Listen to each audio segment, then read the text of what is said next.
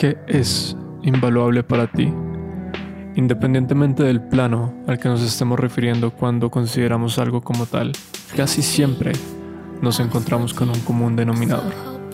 Logramos ver lo invaluable de algo cuando pasamos necesidad o cuando lo extrañamos.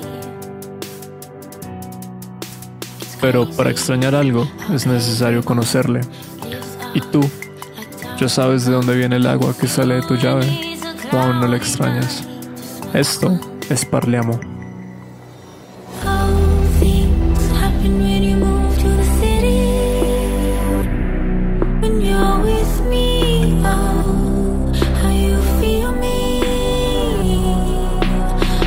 Se usa con frecuencia el adjetivo invaluable para calificar algunos de los elementos que hacen parte de nuestro entorno, principalmente el agua, el aire y la biodiversidad y aunque decirlo se ha vuelto muy popular en los últimos días, no es una asociación reciente. De hecho, lleva siglos en la humanidad. Y es que en el siglo XIII, un sabio árabe hace el siguiente planteamiento.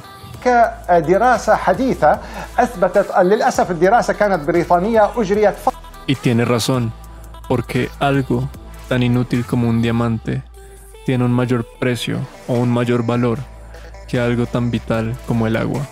Y desde entonces, economistas principalmente y filósofos han dado diferentes soluciones a ese planteamiento. Y lo que me parece interesante de esto es que si te diera a elegir entre un diamante o una botella de agua, seguramente escogerías el diamante. O yo, personalmente, escogería el diamante a menos de que esté pasando una necesidad. En promedio, tu cuerpo no puede durar más de 5 días sin agua o morirías, a menos de que seas uno de los casos excepcionales que ha durado hasta 12 días sin agua. Pero mantengamos el promedio, 3 a 5 días, y debido a lo vital que es, se ha tomado al agua como paradigma de lo invaluable. Disculpen, pero asertivo, eh, paradigma, eh, son palabras que la gente tonta usa para parecer importante. Se ha tomado al agua como ejemplo de lo invaluable, pero realmente es invaluable en determinados contextos si nos encontramos en medio del océano, en un desierto, porque en las circunstancias normales, para obtener agua simplemente abrimos la llave y sale agua. Pero piensa por un momento que abres la llave y no sale agua. En ese momento es cuando el valor del agua empezaría a aumentar exponencialmente día tras día que no salga agua de la llave. Y es que si tienes la fortuna de tener agua potable, de cierto modo lo ves como un recurso infinito. Si abres la llave, va a salir agua. Y al final vas a tener que pagar una suma de dinero por el consumo de agua que tuviste. Sin embargo, no es un recurso infinito, cada vez es más limitado debido al aumento en la población y a la deforestación. A diferencia de la luz del sol, por ejemplo, que para nuestro contexto es un recurso infinito, ya que el día que el sol deje emitir radiación es porque nos cargó a todos. Esa subjetividad en el valor del agua se puede extrapolar al valor de la biodiversidad, del aire y de los ecosistemas. Un kilómetro de playa no tendría el mismo valor para un país como Brasil, que tiene una costa de 7.491 kilómetros, que para un país como Bolivia. Con todo respeto a este país, al cual considero tiene alguna de las cumbres más impresionantes del mundo, y de donde se creó el ron roco, ese bello instrumento que suena en el fondo. Y en contraposición, no vas a escuchar a alguien en Brasil decir, Vamos al nevadinho. Su pico más alto, el pico Neblina, está apenas por debajo de los 3.000 metros. Tal vez pudieran hacer un intercambio, un nevado por una playa, y así algún día podrían cantar en Bolivia. Vamos para la playa, curarte el alma, cierra la pantalla. Pero para no alejarse del tema, una de las cosas que te quería plantear con este podcast, Tiempos Remotos, es una crítica constructiva, porque Criticar es fácil y ser profeta del pasado también lo es. En cambio, transmitir y dejar un mensaje me parece mucho más interesante. Si te piden que tomes acción contra el cambio climático, quizás lo primero que pienses es en ahorrar agua, no consumir plásticos, montar en bicicleta, entre muchas otras, y todas estas están muy bien.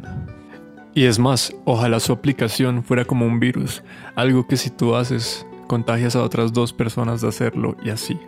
Sin embargo, resulta complicado que estas acciones hagan contrapeso a un calentamiento global que es generado principalmente por dos países, y en uno de los cuales su líder públicamente ha dicho que no cree en el cambio climático.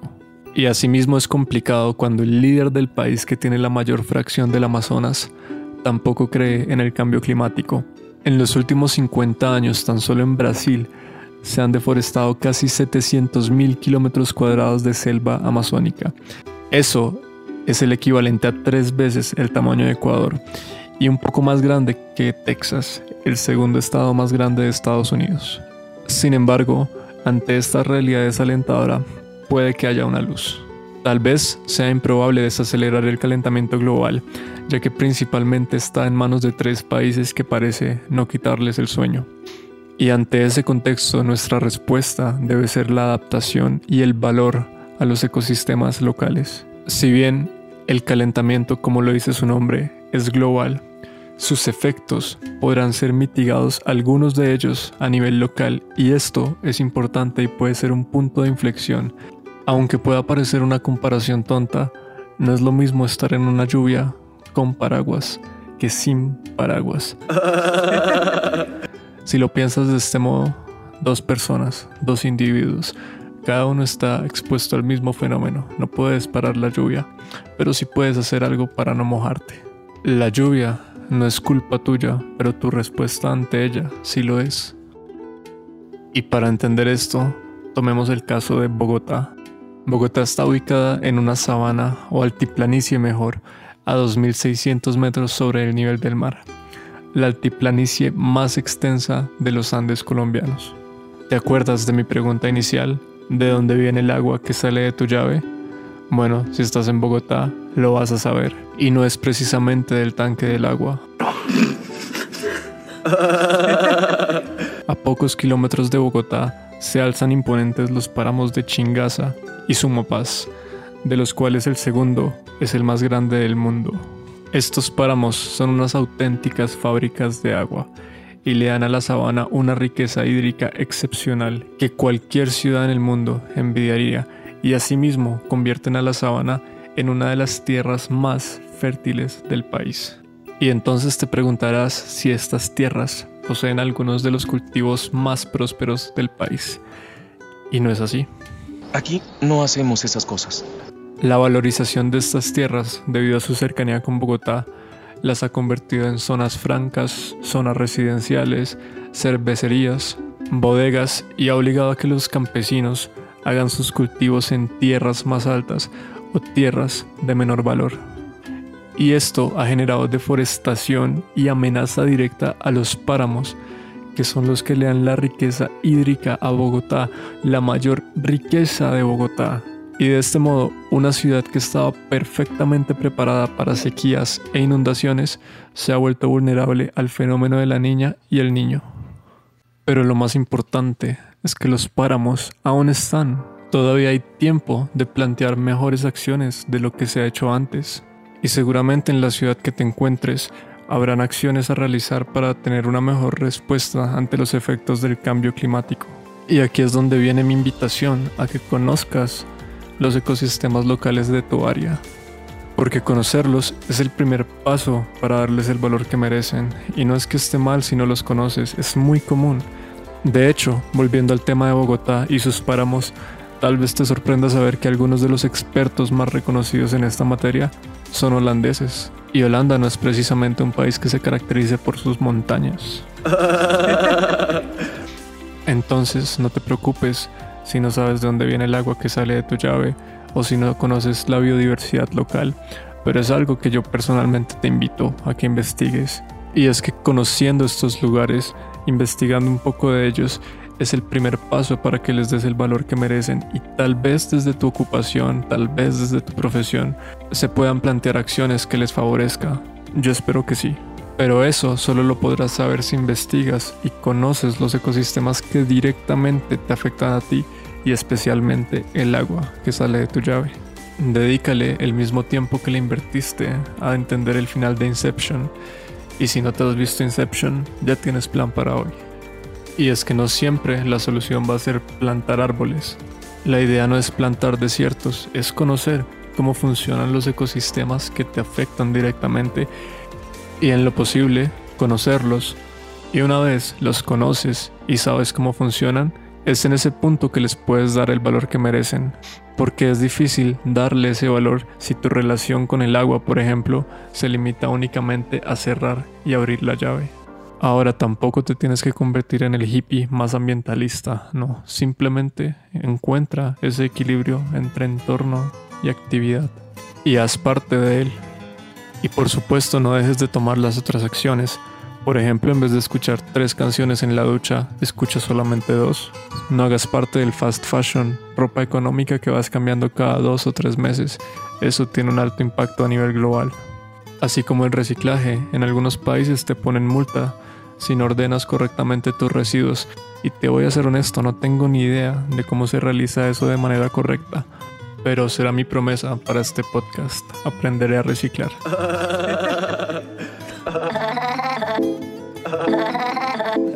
Y de estos tres episodios de tiempos remotos, quiero que te quedes con lo siguiente. Lo primero es dimensionar la magnitud del planeta y entender que fue el planeta el que nos puso las condiciones para poder habitarlo y no al revés. Han habido cinco extinciones y en este contexto no somos dueños de la vida, simplemente hacemos parte de ella. Ahora, como segundo punto, es el hecho de que la actividad humana ha desencadenado un cambio climático visible en el calentamiento global.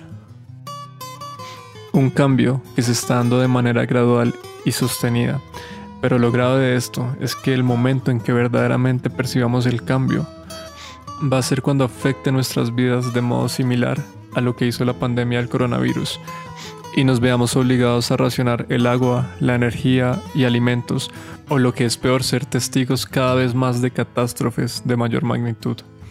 Y por último, conociendo e investigando sobre nuestros ecosistemas locales, en el momento en que ellos nos ayuden a mitigar los impactos del calentamiento global, es que vamos a ver por qué verdaderamente son invaluables.